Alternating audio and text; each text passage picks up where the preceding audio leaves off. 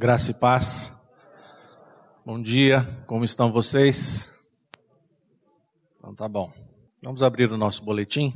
O título do nosso estudo e da nossa reflexão hoje: Tornei-me fraco para ganhar os fracos.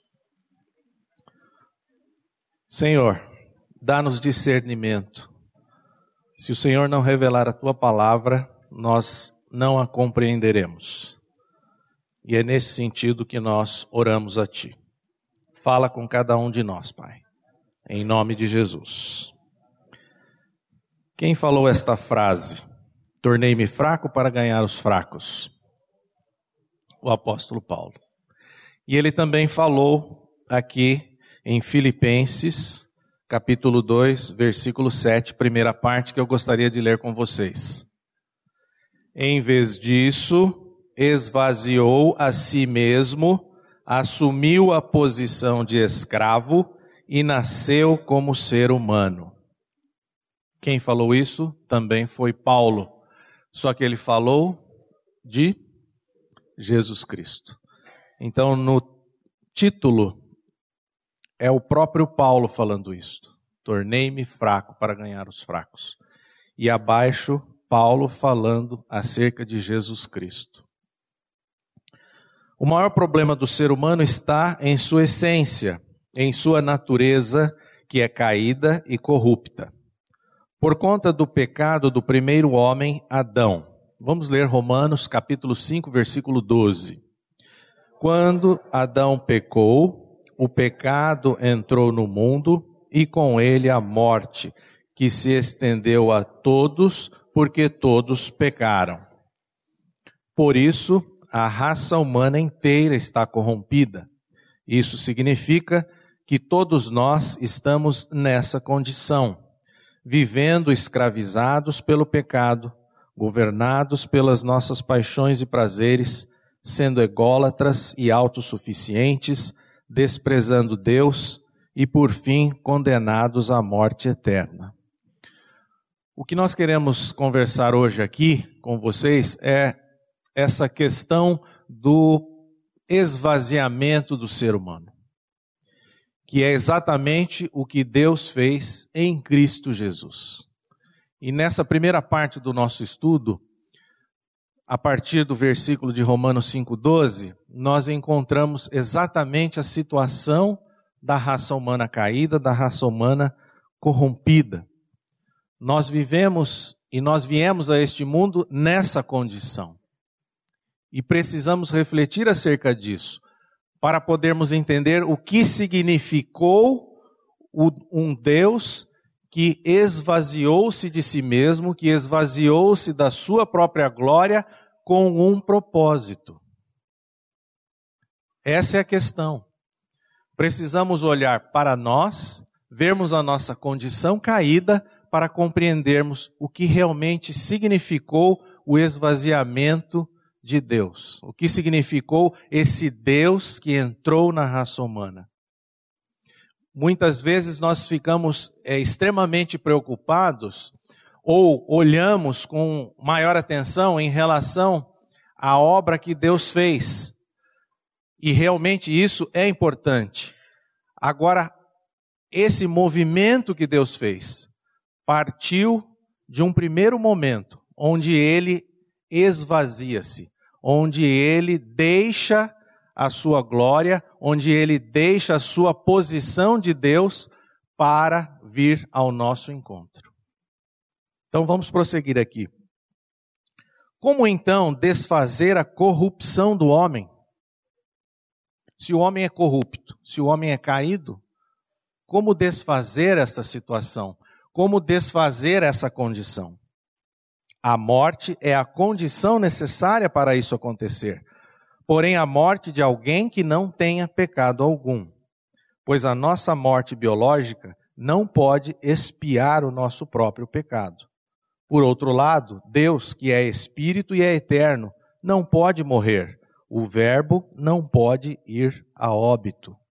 Então, se por um lado o homem está nessa condição de corrupção, e nós precisamos que essa condição seja desfeita.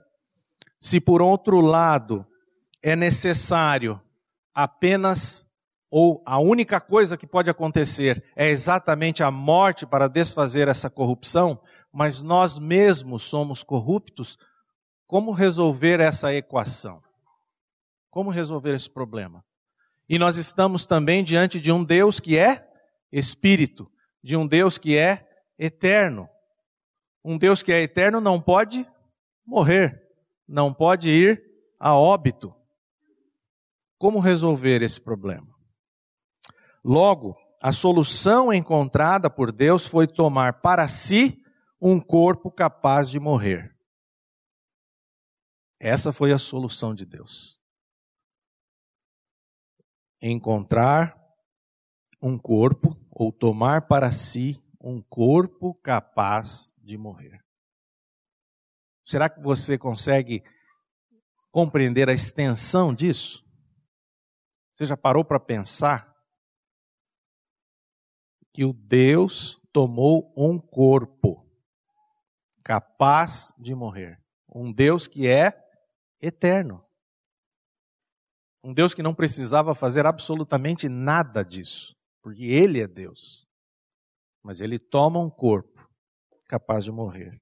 Deus entrou no mundo dos homens encarnando-se. Vamos ler João capítulo 1, verso 14, primeira parte. Assim, a palavra, o Verbo, se tornou ser humano, carne e osso, e habitou entre nós. Algumas versões vêm com essa. Eu coloquei aqui o verbo entre parênteses, porque essa versão, aliás, todos os versículos que nós vamos ler aqui, com exceção de um texto maior, são da NVT. E é a palavra. E normalmente na a versão ARA aparece o verbo. Então a palavra ou o verbo se tornou humano. Deus se tornou humano. Deus tomou um corpo emprestado, carne e osso, e habitou entre nós. Ele se fez um de nós com qual finalidade? Para salvar a humanidade de sua corrupção, compreender e compadecer-se de nossas dores e experimentar a nossa realidade, sem, contudo, contaminar-se com ela. É isso que fez Deus. Ele entra em nossa realidade para identificar-se conosco, para compreender a nossa humanidade, para compadecer-se de nós, mas sem contaminar-se conosco.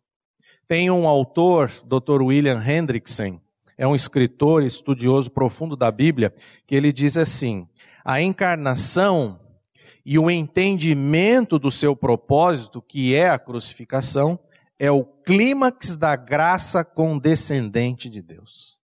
O clímax da graça. Só a palavra graça já é algo que é grandioso para nós. E esse escritor disse que a encarnação é o clímax da graça. Porque qual é o propósito de Deus encarnar-se? Qual é o propósito de Deus entrar na raça humana, na realidade humana?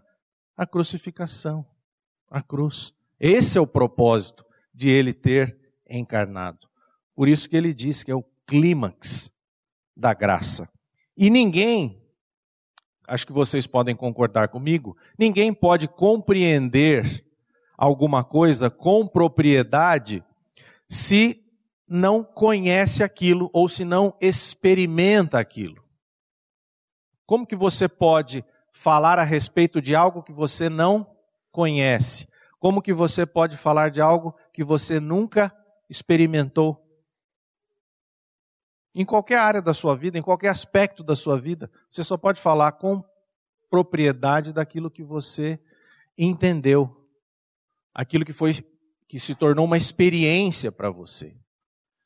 E como que Deus, o próprio Deus, sendo Deus e Criador de todas as coisas, ele fez exatamente isso.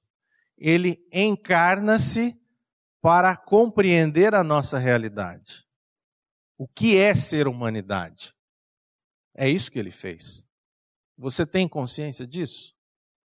Um Deus tão grandioso tentando compreender quem nós somos? Seres tão pequenos diante de Deus. Vamos ler Hebreus, capítulo 4, versículo 15 juntos? Nosso sumo sacerdote entende nossas fraquezas, pois enfrentou as mesmas tentações que nós, mas nunca pecou. Quem é o nosso sumo sacerdote? Cristo. E por que, que ele entende as nossas fraquezas? Porque ele enfrentou as mesmas tentações que nós, a mesma realidade nossa, mas ele não pecou. Será que isso é importante? Obviamente que é. E nós precisamos estar atentos com relação a isso, porque há um entendimento em algumas algumas igrejas que entendem inclusive que Deus encarnou-se e num corpo de pecado, como se ele tivesse tido uma natureza pecadora. Mas ele não tem essa natureza pecadora. Ele encarnou-se, mas sem pecado. Por uma razão simples. Ele é 100% Deus e ele é 100% homem. Ele continua sendo Deus, mesmo encarnando-se. Quando nós vimos ali em cima que o Verbo se tornou ser humano, ele não deixou de ser Deus. Vocês se lembram naquela passagem, quando Jesus Cristo transforma a água em vinho? A água, ela transformou-se em vinho, mas ela deixou de ser água. Deus não. Ele tornou-se humano, mas ele não deixou de ser Deus. É diferente aqui. Então, por isso que é interessante. O Verbo encarnou-se, mas sem pecado. E nós vemos isso em várias passagens da Bíblia a respeito disso, que nos mostram exatamente esse caráter sem pecado, essa essa questão de que nele não havia pecado algum.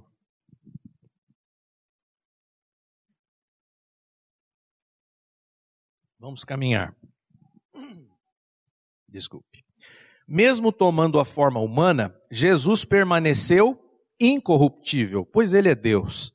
Ao entregar à morte o corpo que ele tomou como oferta e sacrifício, livre de qualquer mácula, tirou a morte de todos os seus irmãos. Quem são os irmãos dele? Os filhos de Deus. Você é filho de Deus? então você é irmão dele. Ele tirou a morte dos seus irmãos. Jesus é a oferta perfeita de um ser equivalente, equivalente a nós. Vamos ler 2 Coríntios 5, 21. Pois Deus fez de Cristo aquele que nunca pecou a oferta por nosso pecado, para que por meio dele fôssemos declarados justos diante de Deus. Olha que bênção, que maravilha. Deus fez de Cristo aquele que nunca pecou, a oferta perfeita pelo nosso pecado, para que nós pudéssemos ser declarados justos, para que pudéssemos ser justificados por Ele. Considerando que o salário do pecado é a morte, Romanos 6, 23, a morte de Jesus pôde satisfazer a nossa dívida. Assim, o Filho de Deus revestiu a todos os que creem com a sua incorrupção. Ele não tinha corrupção, ele tinha incorrupção. E na morte dele, ele nos reveste com a sua incorrupção. Por isso que é tão é necessário e tão importante a sua encarnação de um Deus que não tivesse pecado algum. E a nossa dívida então é paga através deste movimento. Através o que eu quero frisar aqui para vocês é exatamente esse movimento onde Deus torna-se humano. É dessa maneira que o nosso problema ou o nosso pecado, a nossa dívida é paga. Jesus não está aí, eu escrevi aqui, Jesus precisava não ter pecado para que a morte dele pudesse ser o quê? Aplicada a nós. Se ele tivesse pecado, como que isso poderia acontecer? Como é que, para que a morte dele pudesse ter um real significado, um benefício para nós, é evidente que ele não poderia ter pecado. Se Jesus tivesse pecado nele, a morte dele serviria para apenas ele. Por quê que a morte dele serviria apenas para o próprio Jesus se ele tivesse pecado? Sabe por quê? Porque o salário do pecado é a morte. Então ele receberia nada mais do que aquilo que ele merecia assim como nós merecemos. O salário do pecado é a morte, o que nós merecemos é a morte. Por isso que Jesus Cristo não podia ter pecado, para que ele fosse a oferta perfeita, para que a sua morte pudesse ser vicária, pudesse ser substitutiva em relação a cada um de nós. E os seus benefícios nós pudéssemos usufruir como de fato usufruímos para aqueles que creem. Jesus Cristo é o nosso redentor, verdadeiramente humano e verdadeiramente Deus. Isso está, evidentemente, além da nossa compreensão. Não cabe na nossa mente. É difícil entender isso. Como que uma pessoa pode ser verdadeiramente Deus e verdadeiramente humano? Como que uma pessoa pode ser 100% Deus e 100% humano.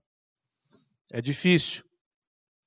Por isso que as coisas de Deus se revelam por espírito. E nós necessitamos crer pela fé na verdade da palavra. Ainda que você não compreenda no primeiro momento, porque a compreensão virá da própria revelação do Espírito de Deus. Dessa forma, o Deus eterno identificou-se conosco, passou pela nossa existência e assim experimentou a nossa realidade. Ele de fato entende como nós sofremos. Vamos ler esse trecho também, muito importante, de Hebreus, capítulo 2, versículos 17 e 18. Portanto, era necessário que ele se tornasse semelhante a seus irmãos em todos os aspectos, de modo que pudesse ser nosso misericordioso e fiel sumo sacerdote diante de Deus e realizar o sacrifício que remove os pecados do povo, uma vez que ele próprio passou por sofrimento e tentação, é capaz de ajudar aqueles que são tentados. Glória a Deus. Ele é o sumo sacerdote. Aquele que de Deus, aquele que realmente poderia realizar o sacrifício que remove. Ele era tanto aquele que oferece o pecado, o sacrifício, como também é a própria oferta. Deus não ficou observando lá do alto o que acontece aqui embaixo. É isso que significa o Verbo que encarnou-se. Ele não ficou lá do alto observando. Não ficou do elevado trono celestial julgando e condenando a raça humana pelos seus erros. Antes, ele agiu. Não ficou parado. Deus enviou seu filho para se identificar com a raça humana caída. Talvez você pudesse pensar, mas ele sendo Deus, ele poderia ficar lá, lá no alto do seu trono, porque ele é o Criador de todas as coisas. Mas algo nele fez com que ele se importasse conosco. Algo nele fez com que ele se importasse por você e por mim. E isso, evidentemente, não é pouca coisa. Agora, será que ele se importou comigo e por você porque nós merecíamos alguma coisa? Não, ele fez isso por amor. É essa é a motivação de Deus. O amor que ele tem por nós o move dessa maneira. Ao invés de ficar numa posição estática, como um rei muitas vezes fica. Um imperador, um governante, no seu trono, sentado, porque ele pode todas as coisas. Mas o Deus que é o criador de todas as coisas fez de modo diferente. O que fez Deus em Cristo foi esvaziar-se da sua glória por amor ao gênero humano. Assim também em nossos relacionamentos horizontais, por amor ao próximo, precisamos nos esvaziar de nós mesmos, de nossos conceitos e de nossos preconceitos. É aqui que eu gostaria de chamar a atenção de vocês. Se Deus, sendo Deus, não fica em posição estática no seu trono de glória, faz um movimento em direção a nós seres caídos, por amor de nós, por misericórdia da nossa condição caída, se faz homem, escravo, mas sem pecado, para que a nossa realidade fosse transformada, por que será que nós, como filhos de Deus, como seres regenerados, como aqueles que experimentaram uma vida nova em Cristo, muitas vezes ficamos numa posição como de rei, estáticos na nossa no nosso mundo. Será que tem alguma coisa que nós devemos refletir a respeito disso? Para para que você foi convertido pelo Senhor? O que, que significou a salvação em Cristo para a sua vida? Será que foi para que você fosse tirado do império das trevas e trazido para o reino de luz e ficar na sua própria glória? Vamos ler aqui Filipenses capítulo 2, versículos 5 e 8. Tenham a mesma atitude demonstrada por Cristo Jesus, embora sendo Deus, não considerou que ser igual a Deus fosse algo a que devesse se apegar. Em vez disso, esvaziou a si mesmo, assumiu a posição de escravo e nasceu como ser humano. Quando veio em forma humana, humilhou-se e foi obediente até a morte e morte de cruz. Paulo está dizendo assim, em alto e bom som para nós. E aqueles que têm ouvidos, ouçam. Ele está dizendo: tenham a mesma atitude demonstrada em Cristo Jesus. E eu percebo que muitas vezes nós ficamos estáticos, como se realmente fôssemos o Deus da glória. Só que o próprio Deus da glória não fez isso. Embora sendo Deus, não considerou que ser igual a Deus fosse algo que ele devesse se apegar. Ele não considerou isso. Ele era o próprio Deus. Ele poderia se agarrar a esse fato de ser o próprio Deus e permanecer nesse ponto. Mas ele não considerou como algo que ele devesse se apegar. Ele se esvaziou e assumiu uma posição de escravo. E ele fez tudo isso por por nós. Não fomos libertos da corrupção para ficarmos estáticos em nossa fé, mas para sermos instrumentos da graça de Deus na vida dos outros. É para isso que nós somos salvos.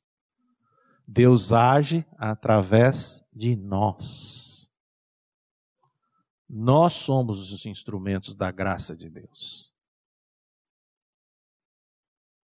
E por que nós estamos estáticos? Será que nós achamos que somos um Deus, não esse Deus de, do qual nós estamos falando. Porque o nosso Deus se esvaziou. E como isso é possível?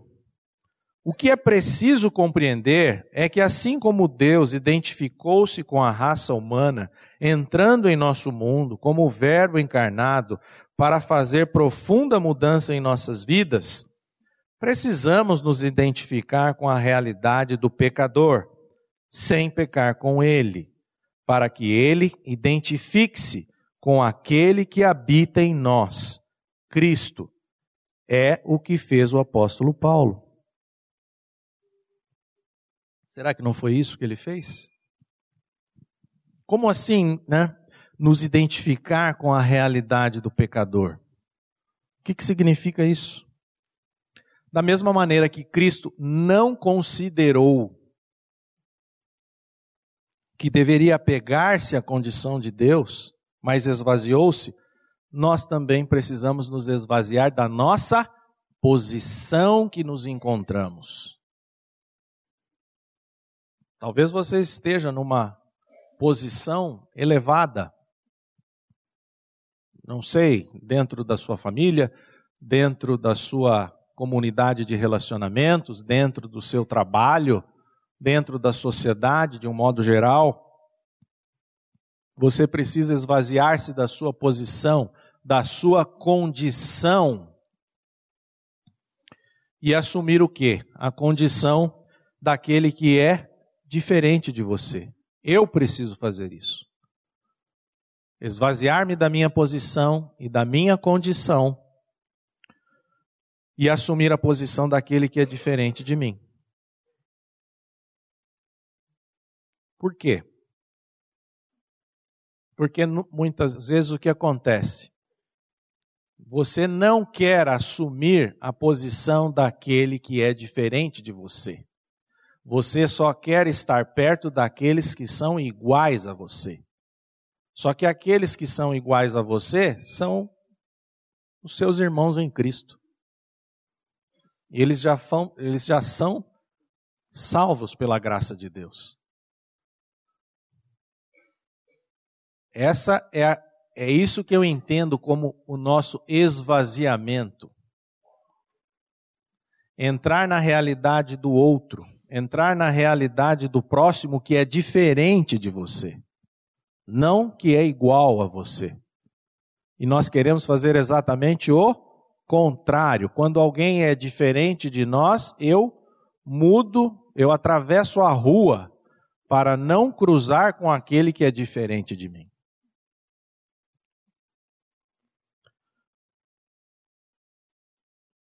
O verbo né, não está aí no boletim, eu escrevi aqui depois.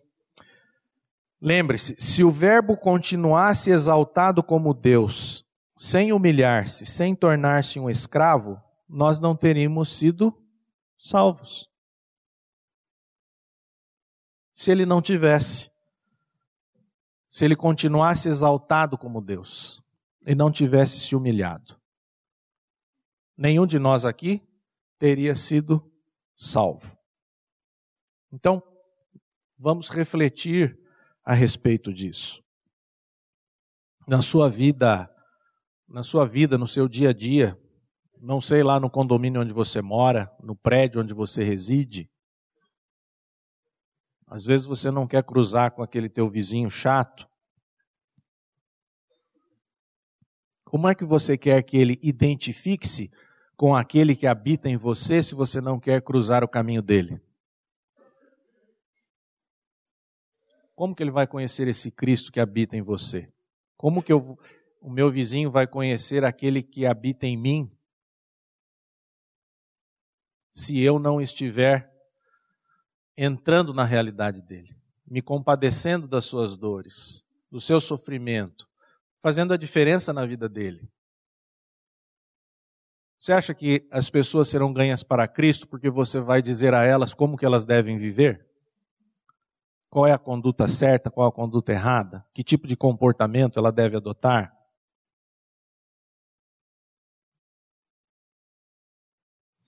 Ou será que essas pessoas vão perceber que existe algo em você porque você se identifica com os problemas dela, porque eu me identifico com os problemas do meu vizinho.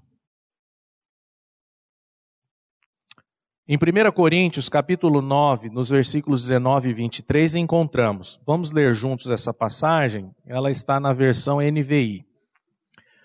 Porque, embora seja livre de todos, fiz-me escravo de todos para ganhar o maior número possível de pessoas. Tornei-me judeu para os judeus, a fim de ganhar os judeus. Para os que estão debaixo da lei, tornei-me como se estivesse sujeito à lei, embora eu mesmo não esteja debaixo da lei, a fim de ganhar os que estão debaixo da lei. Para os que estão sem lei, tornei como sem lei, embora não esteja livre da lei de Deus, e sim sob a lei de Cristo, a fim de ganhar os que não têm a lei para com os fracos, tornei-me fraco para ganhar os fracos. Tornei-me tudo para com todos, para de alguma forma salvar alguns. Faço tudo isso por causa do Evangelho, para ser co-participante dele. Esse é o apóstolo Paulo. E ele não é diferente de nenhum de nós e nem nós somos diferentes dele. Pelo menos, se somos filhos de Deus, nós temos a natureza de Cristo, que é a mesma natureza que o apóstolo Paulo tinha. Mas a nossa mente, às vezes, nos conduz para um, um proceder um caminhar na nossa vida que destoa daquilo que a palavra nos ensina. E é nesse ponto que nós precisamos parar um pouquinho e refletir. Paulo agiu mais do que com mera empatia. Ele tornou-se de verdade como próximo, sem adotar o estilo de vida dele, com o objetivo de alcançar o maior número de pessoas para Cristo. Ele não considerou ser superior às pessoas. Pelo contrário, compartilhou da realidade delas, mesmo sendo essas pessoas diferentes dele. Também não levou em conta o comportamento e as atitudes dessas pessoas como um impedimento para andar com elas. Mesmo entrando na realidade dessas pessoas, ele não adotou o comportamento delas ele manteve-se com o seu comportamento. Mas ele se fez presente na vida delas. Com qual objetivo? Alcançar o maior número de pessoas. E ele não considerou ser superior a elas. Eu tenho vergonha, porque muitas vezes eu me acho superior às pessoas. E é isso que me impede de ser uma testemunha da vida de Cristo na vida das pessoas. Agora, se o próprio Deus esvaziou-se de si mesmo, esvaziou-se da sua própria glória, por que nós achamos que somos superiores ao nosso próprio Deus? Por que achamos que somos? Talvez você não pense que é superior em na sua mente de uma maneira mais através de um pensamento mais claro, mas indiretamente, implicitamente nas suas atitudes, você considera-se superior aos outros. Mas Paulo não fez isso. E ele também não considerou que o comportamento fosse das pessoas diferente do seu próprio comportamento, fosse um impedimento para relacionar-se com elas. Será que nós desviamos o nosso caminho das pessoas que são diferentes de nós? Ou nós vamos em direção àquelas pessoas que são diferentes de nós? Você vai? Não precisa responder. Misericórdia, nós desviamos. E nós deveríamos fazer exatamente o contrário, nós deveríamos ir ao encontro das pessoas que são diferentes de nós. É como se eu dissesse, pensasse comigo mesmo: não, desculpe, eu não quero ter contato com aquela pessoa porque aquela pessoa é do partido XYZ.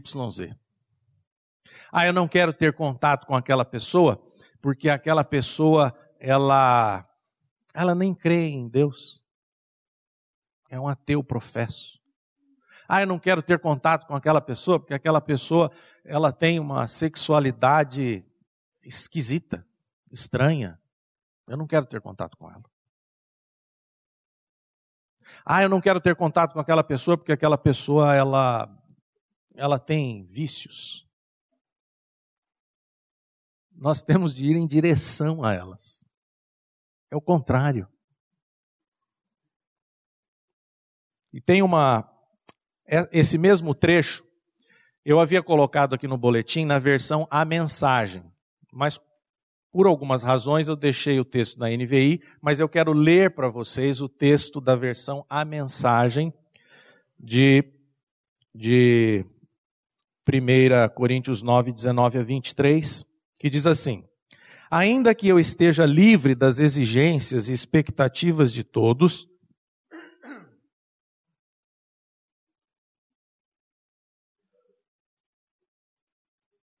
Tornei-me um servo voluntário de todos para alcançar todo tipo de gente. Religiosos, não religiosos, moralistas, libertinos, fracassados e desmoralizados. Não importa. Não adoto o estilo de vida deles. Mantenho meu comportamento baseado em Cristo. Mas entrei no mundo deles e compartilhei da realidade deles Tornei-me servo em minha tentativa de levar alguns dos que eu encontrei pelo caminho para uma vida salva por Deus. Fiz tudo por causa da mensagem. Eu não queria apenas falar dela, eu queria estar nela.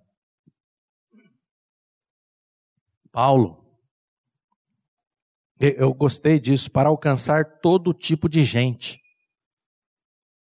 Ele, ele se tornou um servo voluntário para alcançar religiosos, não religiosos, moralistas, libertinos, fracassados e desmoralizados.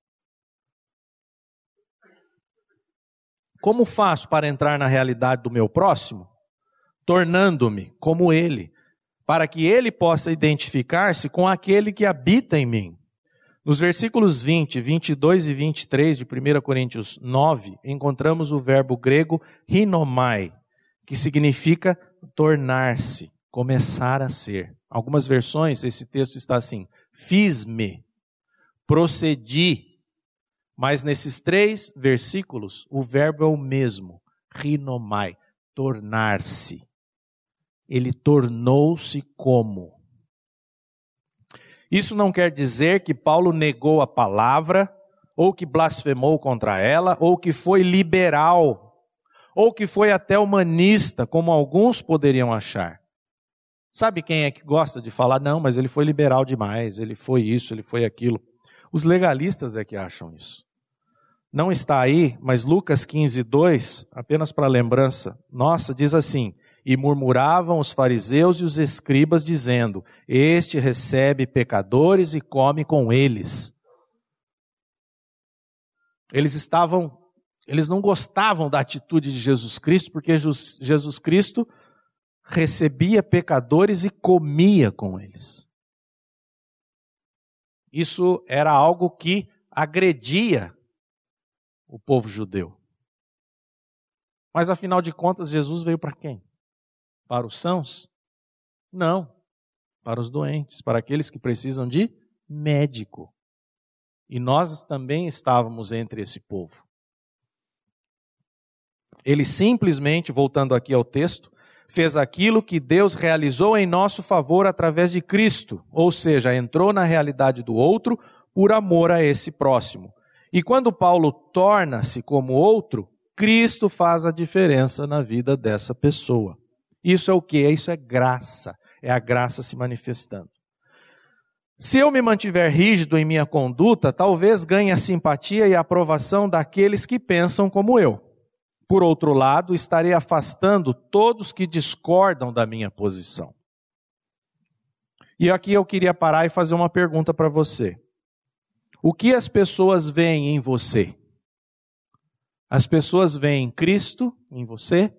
Ou as, as pessoas veem uma pessoa, a pessoa, a figura de um juiz, a figura, a figura de um delegado, a figura de um fiscal da moralidade alheia? O que, que as pessoas veem em você? É isso que nós precisamos perguntar para elas. Porque as pessoas não vão ser ganhas para Cristo se elas virem em nós um juiz, um delegado, um fiscal. Elas não vão ser ganhas para Cristo. Elas só vão dar ouvidos para você o dia que você chegar para elas e perguntar assim: Meu, eu queria sentar com você. O que está acontecendo com você? Quando você se importar por elas. Aí elas vão ouvir. Puxa, tem alguma coisa diferente nesse irmão, nessa pessoa. Se Deus tivesse ficado rígido em sua posição de glória, o Verbo não teria se encarnado. Temos de ser firmes em relação à palavra de Deus, intransigentes com o pecado, mas não podemos ser rígidos com as pessoas, principalmente aquelas que são diferentes de nós. Por quê? Porque nós precisamos amar as pessoas. 1 Coríntios 13, 7 diz: O amor tudo sofre, tudo crê, tudo espera, tudo suporta. Nós precisamos é amar as pessoas que são diferentes. Amar aqueles que são iguais a nós é fácil. Amar aqueles que são nossos amigos é fácil. Amar aqueles que não são como nós é difícil. Mas qual o sentido de sermos salvos se não isto? Qual o sentido de sermos salvos se não for exatamente para isso que nós fomos chamados? Porque nós somos os instrumentos da graça de Deus na vida dos outros. Agindo como Paulo, ganhamos a oportunidade de circular entre o maior número de pessoas. Podemos ser testemunhas vivas da graça regeneradora e ao mesmo tempo comunicando a única verdade que liberta o homem da corrupção. É como se deixássemos a porta aberta, tanto para as pessoas que pensam como nós, quanto para aquelas que são diferentes. Que tipo de pessoa o Senhor tem permitido cruzar a sua vida? Que tipo de pessoas o Senhor tem, tem permitido é, atravessar o seu caminho. Talvez são pessoas que já conhecem a palavra, talvez são pessoas que são refratárias à palavra, talvez são pessoas que nunca ouviram falar a respeito da palavra e que estão cruzando a nossa vida. Porque é assim que Deus faz, não é você que tem que sair caçando alguém. Igual um perdigueiro. Não, o Senhor vai colocando as pessoas elas vão cruzando o nosso caminho. E à medida que elas cruzam o nosso caminho, o que você faz com elas? Você dá licença, sai de fininho, ou você aproveita a oportunidade que Deus lhe dá para que você realmente procure saber a respeito da vida dela e ser o quê? Uma testemunha viva da graça regeneradora e comunicar a ela a única verdade que liberta. Nessa missão, ele não julgou as pessoas que eram diferentes. Paulo não julgou. Ah, mas ele tem tatuagem. Ah, mas ele é homossexual, Fernando. Ah, mas ele é do partido X. Essas pessoas quaisquer pessoas. Eu não estou falando, nós não vamos categorizar ninguém aqui. É qualquer pessoa. A gente está dizendo assim: qualquer pessoa que seja diferente de você. Diferente daquilo que você pensa e diferente daquilo que você crê. Isso já é suficiente para que você vá em direção a ela. Muitas vezes, no afã de conquistarmos as pessoas para Cristo, usurpamos o papel do Espírito Santo e tentamos que elas mudem de comportamento. O ser humano é corrupto na sua essência e precisa de uma experiência genuína de novo nascimento. Se forçarmos as pessoas nesse aspecto, estaremos ensinando-as a serem religiosas e hipócritas. A transformação precisa vir de dentro para fora e não o contrário. Então nós queremos fazer o papel do quê? Do Espírito. Quem vai transformar a pessoa é Deus, não é você nem eu. E nós queremos ver o quê? Uma mudança de comportamento, uma mudança de conduta. Mas é Deus quem sabe a hora que isso irá realmente, de fato, acontecer. Não é na hora que você deseja, ou que eu desejo. Mas isso é um momento de Deus. E você quer que quer que a pessoa mude. E aí você fica forçando a barra. E você não está percebendo, mas você está empurrando para a pessoa para uma vida de religiosidade, onde a mudança ainda não aconteceu de dentro, lá no, no seu coração. Não adianta você querer que a pessoa tenha um, um, um, um comportamento cristão se ela não teve um coração transformado. Não adianta. Aí que entra a questão da nossa oração, da nossa persistência, perseverança. Outra atitude equivocada que temos quando desejamos ganhar as pessoas para Cristo é tentar explicar a elas o que é e o que não é pecado, como se a Bíblia fosse um gabarito, onde o homem precisa se enquadrar nesse gabarito. O real problema é a nossa natureza pecadora, pois é ela que nos afasta de Deus. Constranger as pessoas é papel do Espírito Santo e não o nosso. Nosso papel é pregar o Evangelho e acolher as pessoas. Acolher. Então nós pegamos a Bíblia e entregamos para a pessoa e dizemos assim: ó, vai e viva de acordo. Você tem que se enquadrar nisso aqui, se você quer ser um cristão. Mentira. Ninguém tem essa condição de viver segundo a Bíblia. Ninguém a não ser um que já foi embora, que é Cristo. Fora isso, não queira fazer isso. Você está empurrando ela para uma vida de hipocrisia. Mas existe uma diferença. Se ela tiver o seu coração trocado. Se Cristo vier habitar dentro dela. Aí o Espírito vai fazer a obra, não você, nem eu. Quando Paulo explica que tornou-se judeu para ganhar os judeus, tornou-se como se estivesse sujeito à lei para ganhar os que estão debaixo da lei, tornou-se fraco para ganhar os fracos, ele definitivamente desconstrói qualquer discurso moralista ou legalista como método de evangelismo. Acabou. Ele desconstruiu aqui. Calvino, sobre essa passagem de 1 Coríntios 9, ele escreveu o seguinte: Fiz-me tudo significa adotar toda sorte de atitude segundo a exigência da situação. Quem falou isso foi Calvino. Fiz-me tudo significa adotar toda sorte de atitude segundo a exigência da situação. O que a, o que a situação exigir, meu amigo, você vai lá e toma aquela atitude. É isso. Ou assumir diferentes papéis em sintonia com as diferentes idiosincrasias pessoais. Idiosincrasia é particularidade. Calvino falou isso. Assumir diferentes papéis em sintonia com as diferentes idiosincrasias pessoais. E nós ficamos rígidos. Não me mexo nem para a esquerda nem para a direita. Achando que dessa maneira, com a tua rigidez, as pessoas serão ganhas para Cristo. Não é, não é esse o movimento. É o movimento é de esvaziamento. Para que você faça diferença na vida dos outros, para que eu faça diferença.